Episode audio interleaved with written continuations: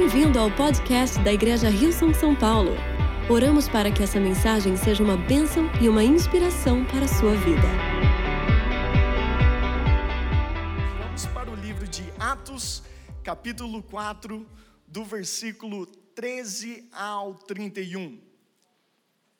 Diz assim: Ao verem a ousadia de Pedro e João, sabendo que eram homens iletrados e incultos, ficaram admirados e reconheceram que eles haviam estado com Jesus. Vendo que o homem havia sido curado, estava com eles, não nada tinham a dizer em contrário. E mandando-os sair do sinédrio, discutiam entre si, dizendo: Que faremos com esses homens? Pois todos os moradores de Jerusalém sabem que um sinal notório foi feito por eles, e não podemos negar. Mas, para que não haja maior divulgação entre o povo, vamos ameaçá-los para não falarem mais neste nome a quem quer que seja. Chamando-os, ordenaram-lhes que, que de modo nenhum falassem nem ensinassem no nome de Jesus. Mas Pedro e João responderam: os senhores mesmos julguem se é justo diante de Deus ouvirmos antes aos senhores do que a Deus, pois nós não podemos deixar de falar das coisas que vimos e ouvimos. Depois, ameaçando-os ainda mais, os soltaram, não tendo, achado, não tendo achado como os castigar por causa do povo, porque todos glorificavam a Deus pelo que tinha acontecido. Ora, o homem que tinha sido operado o homem em quem tinha sido operado esse milagre de cura tinha mais de 40 anos de idade. Uma vez soltos, Pedro e João procuraram os irmãos e lhes contaram tudo o que os principais sacerdotes e os anciãos lhe tinham falado. Ouvindo isso, unânimes levantaram a voz a Deus e disseram: Tu, soberano Deus, fizeste o céu, a terra, o mar e tudo que neles há. Disseste por meio do Espírito Santo, por boca de Davi, nosso pai, teu servo. Por que se enfurecem, por que se enfureceram os gentios e os povos imaginaram coisas vãs? Os reis da terra se levantaram e as autoridades se juntaram contra o Senhor e contra o seu ungido. Porque de fato nessa cidade Herodes e Pôncio Pilatos com os gentios e gente de Israel, se juntaram contra o teu santo servo Jesus, a quem ungiste, para fazerem tudo aquilo que tua mão e o teu propósito predeterminaram. Agora, Senhor, olha para as ameaças deles e concede aos teus servos que anunciem a tua palavra com toda a ousadia. Enquanto estendes as tuas mãos para fazer curas, sinais e prodígios por meio do teu nome, por teu santo servo Jesus. Tendo eles orado, tremeu o lugar onde estavam reunidos. Todos ficaram cheios do Espírito Santo e com ousadia anunciavam a palavra de Deus. Com essa passagem em mente, eu gostaria de compartilhar uma mensagem com o tema Avançando com ousadia. Fala assim comigo, avançando, avançando. com ousadia.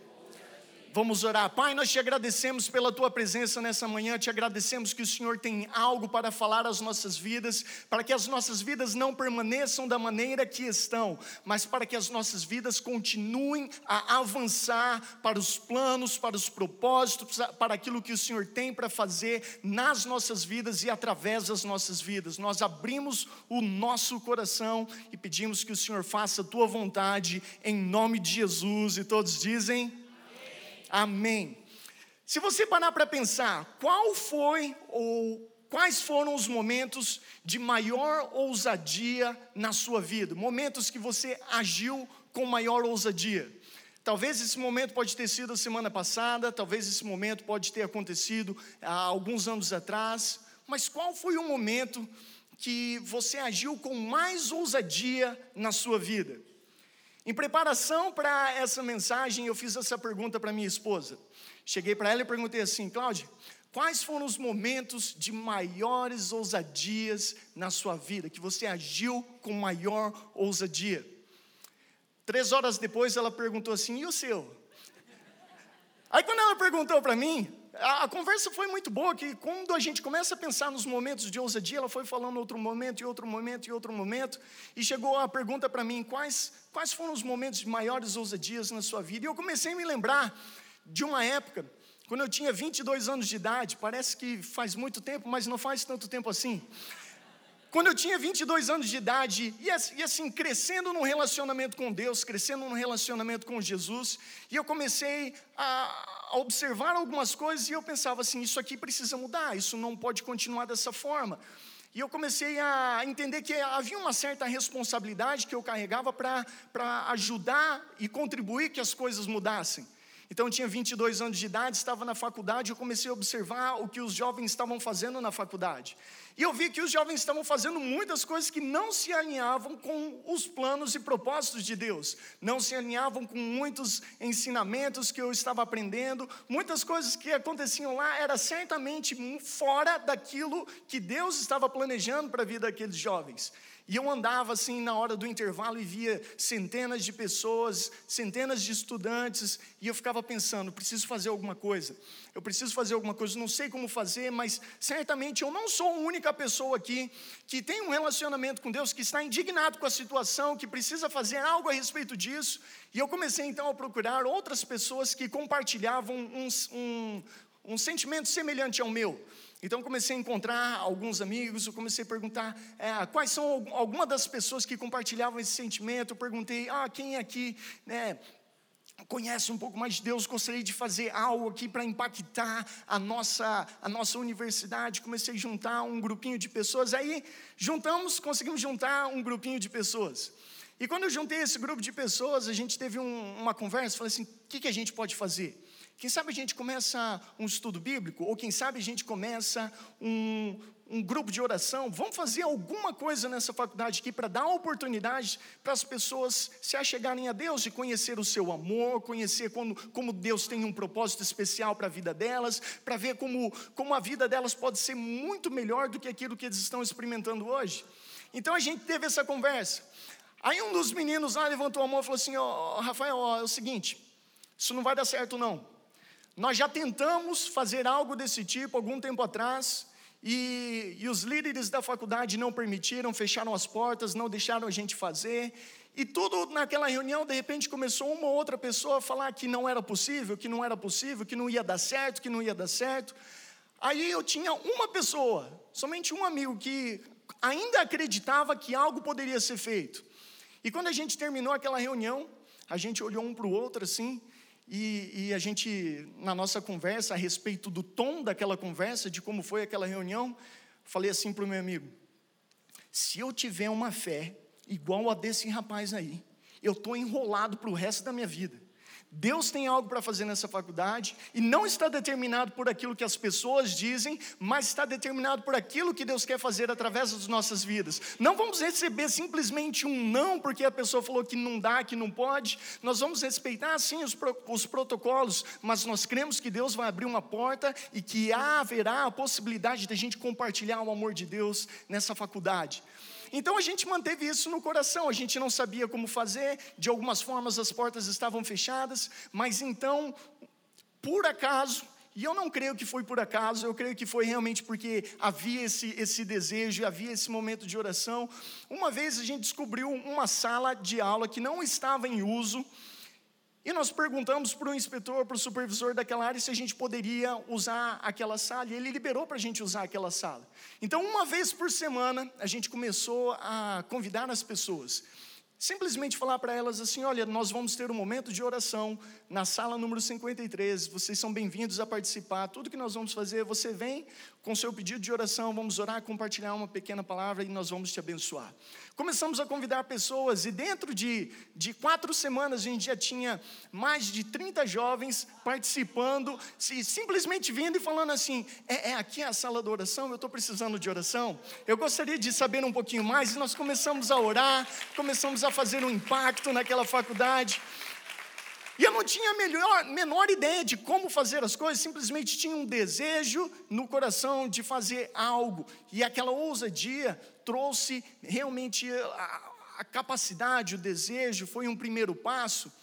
E depois continuou então que eu eu, eu tinha o desejo que, em muitas graduações, quando chega no dia da graduação, nós podemos, nós temos um, um, orador e depois uma pessoa que faz uma oração pela toda a turma. Geralmente, às vezes é um padre, às vezes é um pastor, depende da faculdade, às vezes não tem essa oportunidade.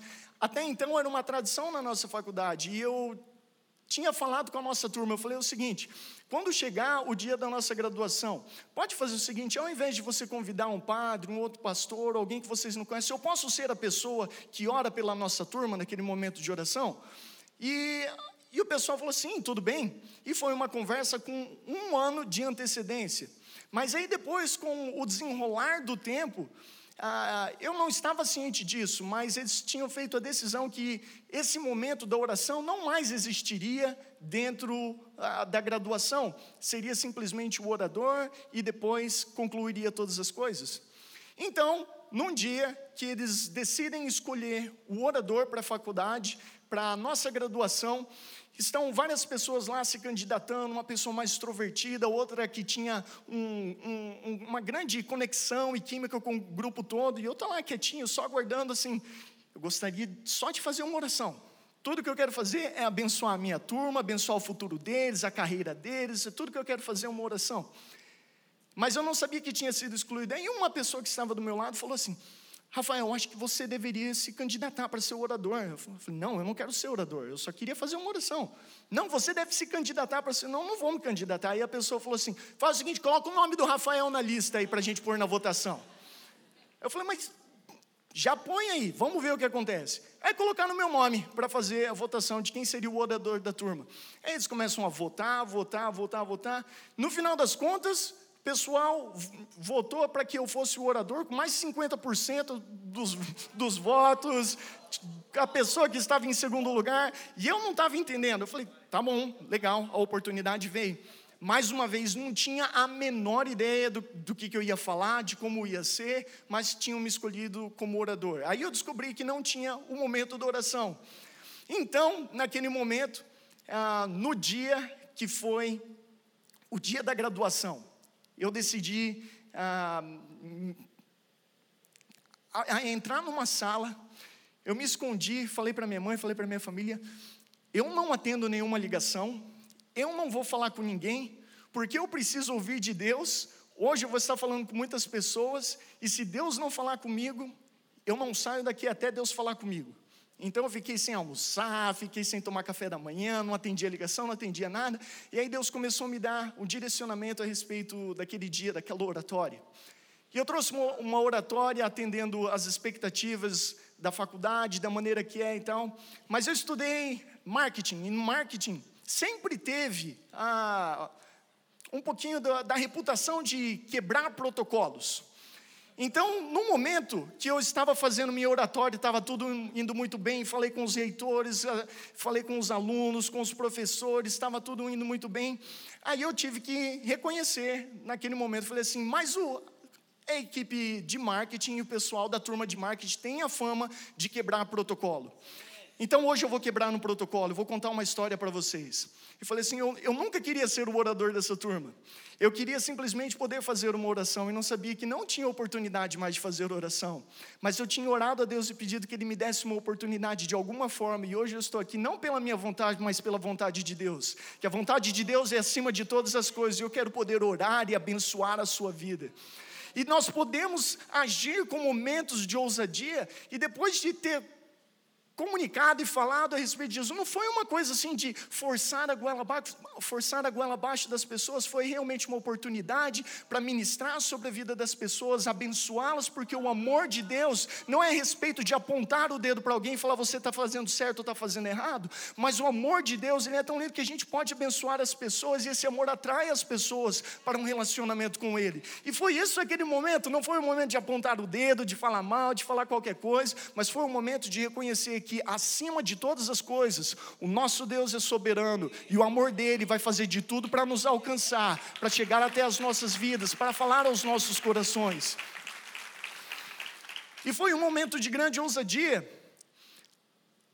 Aí eu comecei então a meditar mais na palavra de Deus, como que a gente pode receber mais ousadia, como que gente, quais são algumas coisas que traz ousadia para as nossas vidas, porque nós, se, se nós quisermos manter as nossas vidas simplesmente da maneira que está, sem avançar, que, que não haja grandes mudanças, que fique de uma forma mediana, nós não precisamos de ousadia. Mas se nós queremos ver a nossa vida rompendo, crescendo, indo para novos níveis, para tudo aquilo que Deus tem para nós, nós precisamos de uma ousadia na nossa vida para ter a coragem e entrar para tudo aquilo que Deus tem para as nossas vidas. E Deus tem uma ousadia para nós. Então eu gostaria de compartilhar com você aqui cinco pontos que, nos, que vai nos ajudar a, a, viver uma vida mais ousada, a avançar com ousadia nas nossas vidas. E o ponto número um é o seguinte: ousadia vem de passar tempo com Jesus.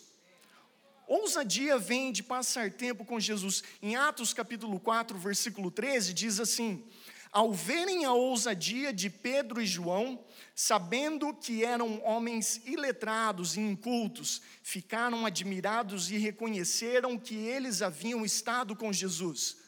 Quando eles notaram a ousadia que estava na vida de Pedro e João, pensando assim, eles são homens comuns, não existe nada de magnífico, especial na vida deles.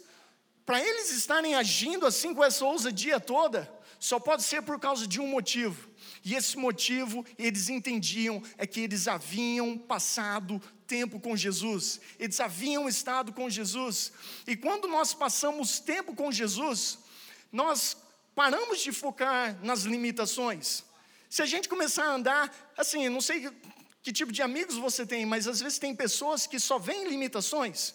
Você fala de um projeto, fala que não vai dar certo. Fala de algo que você quer fazer, fala que a economia não está boa o suficiente. Começa a falar sempre empecilhos e limitações. Eu, eu fico imaginando, se a gente tivesse que ter essa conversa com o nosso melhor amigo Jesus Cristo, será que ele apontaria para as limitações? Ou será que ele falaria assim: Eu sou Deus que pode todas as coisas, se você crê, tudo é possível para aquele que crê. E Ele torna todas as coisas possíveis. Então a gente começa a passar mais tempo com Jesus do que passar tempo com coisas que estão competindo para o nosso tempo. Existem muitas coisas competindo para o nosso tempo. Pensa assim: o trabalho está sempre competindo para ter um pouquinho do nosso tempo.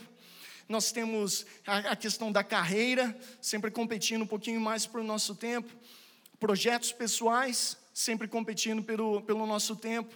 Projetos familiares, as mídias sociais sempre competindo um pouquinho mais para ter o nosso tempo. Notificações no celular sempre competindo mais para ter o nosso tempo.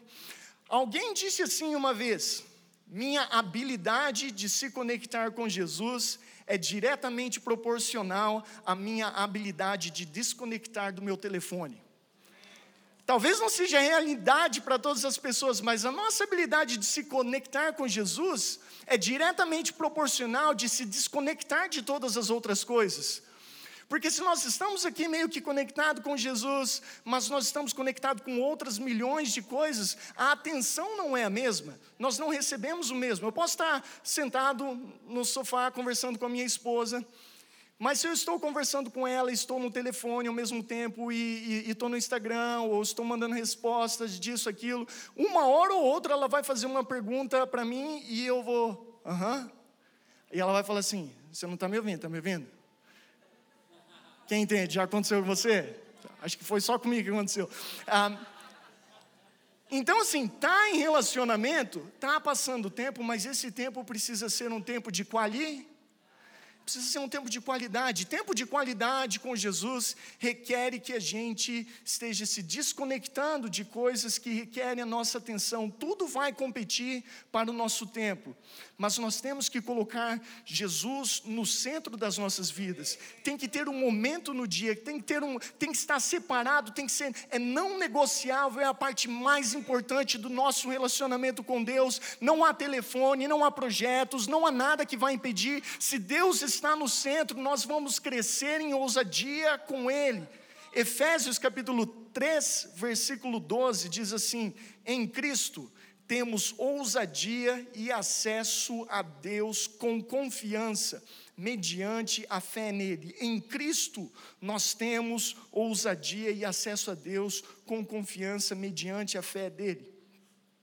Número dois, ousadia vem também de momentos de oração. E está ligado nesse, nesse passar tempo com Jesus.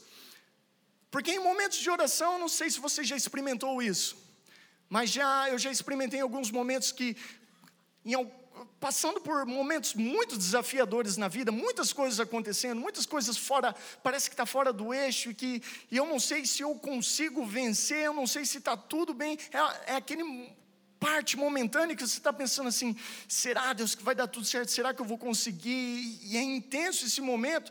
Aí você entra em oração, porque a nossa alternativa é: ou, ou eu carrego isso por mim mesmo, na minha natureza humana, ou eu apresento isso diante de Deus e pego um conselho de Deus, e pego um direcionamento de Deus. Então, coloco diante de Deus em oração. E na hora que coloco diante de Deus em oração, é incrível como em cinco minutos, tudo aquilo que parecia desafiador, tudo aquilo que parecia tão difícil de se conquistar, tudo aquilo que parecia que era uma grande afronta, em cinco minutos, passando o tempo com Jesus, já começa a sentir como super-herói, a coisa parece que parece que é pequenininha, parece que não tem mais força, mais, porque em momentos de oração nós recebemos de Deus a força que nós precisamos para continuar e viver uma vida com ousadia.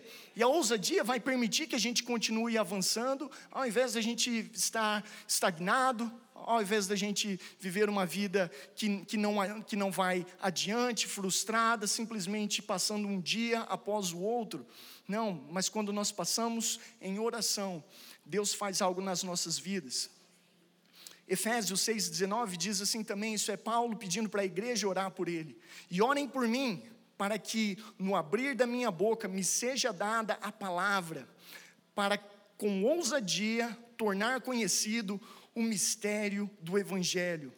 E como orar, né? Essas orações precisam ser orações que nós fazemos do fundo do nosso coração, não simplesmente orações que nós falamos ao ar, né? Estou fazendo uma coisa e estou orando também. Funciona, precisamos, mas eu estou falando de momentos também de extrema conexão com Deus na nossa oração. Um dia eu ouvi a história de um rapaz que ele orou por muito tempo, quase duas horas de oração, e ele gravou a oração dele todinha. Depois de ter gravado a oração, ele fez o seguinte: não orava mais pelo resto da semana, ele só ficava tocando a oração dele. E ficava ouvindo a oração dele em casa, ele ficava tocando a oração. Mas aí não vale. O ponto não é que tem ali uma repetição, não é através da repetição, é uma conexão na nossa oração, que nós precisamos orar do fundo dos nossos corações. Uma oração do fundo do nosso coração sempre toca o coração de Deus, sempre tem um, algo especial que nós recebemos, e não é simplesmente um. É, é um diálogo, não, não é assim, você fica falando, falando, falando, falando. É monólogo, se diz? Não é um monólogo, é um diálogo. Você fala com Deus e você recebe de Deus. Se você deixar o radinho tocando, o radinho que vai receber a bênção. Nós precisamos orar do fundo do nosso coração para a gente receber aquilo que Deus tem para nós. Número 3, ousadia vem de ser cheio do Espírito Santo.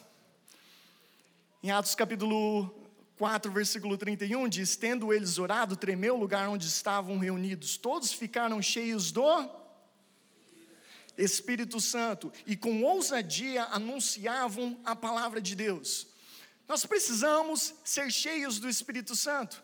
E pode acontecer momentos de oração, pode acontecer pessoas orando por você, para você receber o Espírito Santo, ser cheio do Espírito Santo, mas nós aprendemos que pela palavra de Deus também que nós podemos tomar a atitude de estar nos, em, nos enchendo do Espírito Santo, estar nos, nos enchendo das coisas de Deus. Efésios capítulo 5, versículo 18 diz: Não se embriaguem com vinho que leva à libertinagem, mas deixem-se encher pelo Espírito Santo. Mais ou menos que como ah, se a gente fosse um recipiente, nós podemos colocar algo por exemplo, dentro de um tanque, se você encher um tanque de gasolina, não dá mais para colocar etanol. Você precisa esvaziar o tanque para colocar etanol.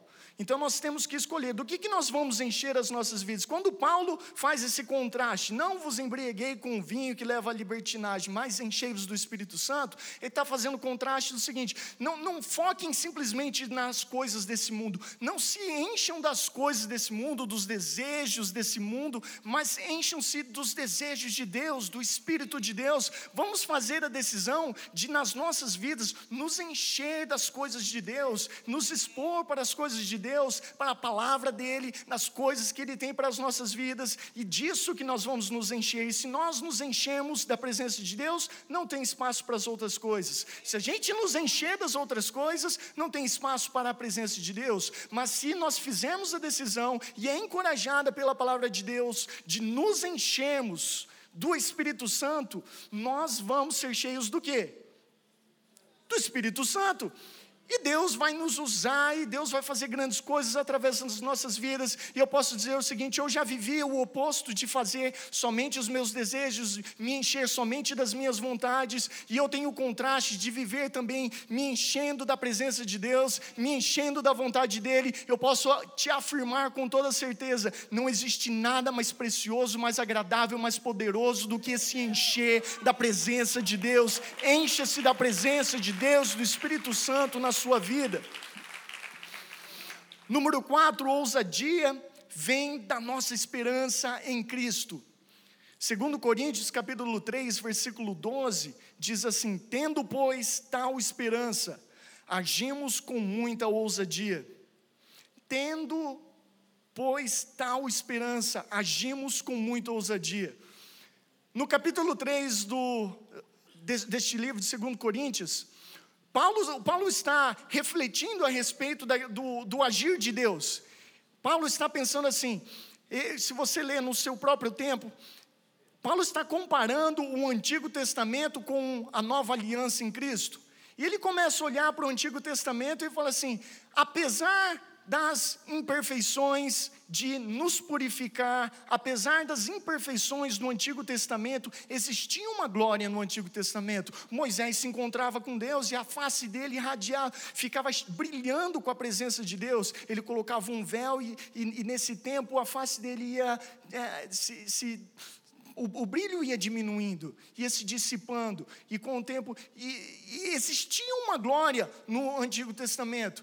E, e Paulo está dizendo o seguinte: mas no Novo Testamento, esse Novo Testamento é uma nova aliança no sangue de Jesus Cristo, onde foi encontrada a perfeição que nós não tínhamos e não éramos capazes de conseguir por nós mesmos, Jesus Cristo alcançou por nós. Então, nessa esperança daquilo que Deus prometeu e fez por nós, e daquilo que ainda está por vir, nós podemos ter ousadia. Meditar na palavra de Deus vai nos trazer ousadia, vai saber que aquilo que, aquilo, aquilo que Deus tem para nós é muito maior, e em comparação com as coisas, às vezes, o momento de refletir na palavra de Deus vai trazer ousadia para as nossas vidas.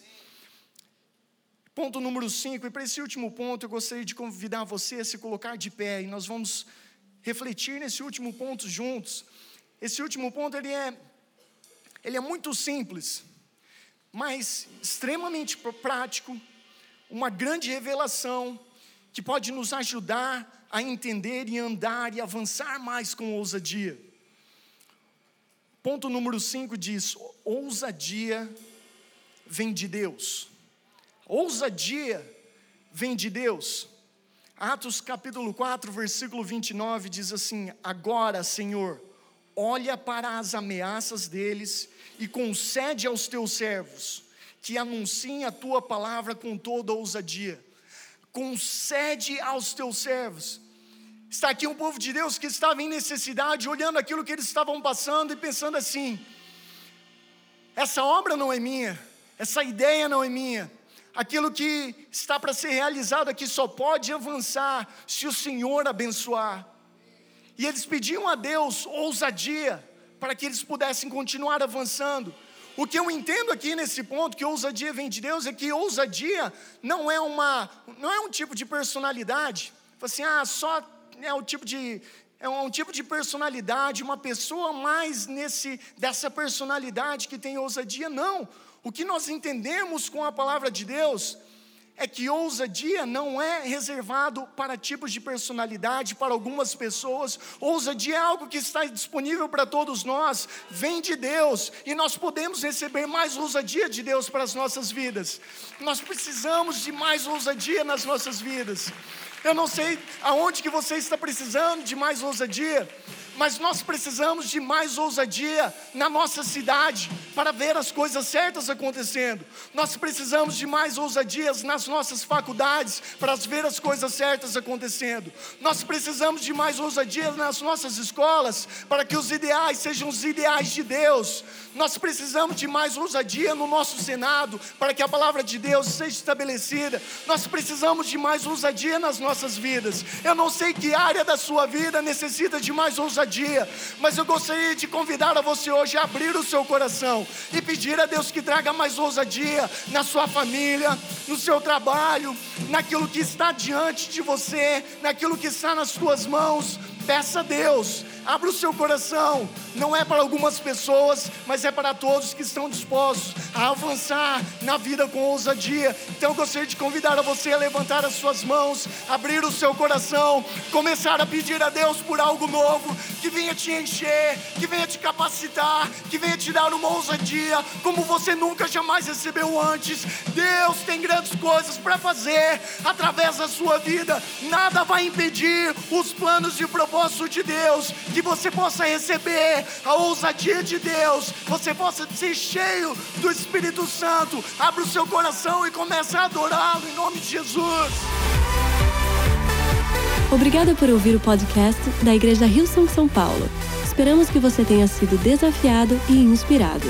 Se gostaria de visitar nossas reuniões aos domingos, você pode encontrar mais informações em nosso website www.rilson.com/são paulo.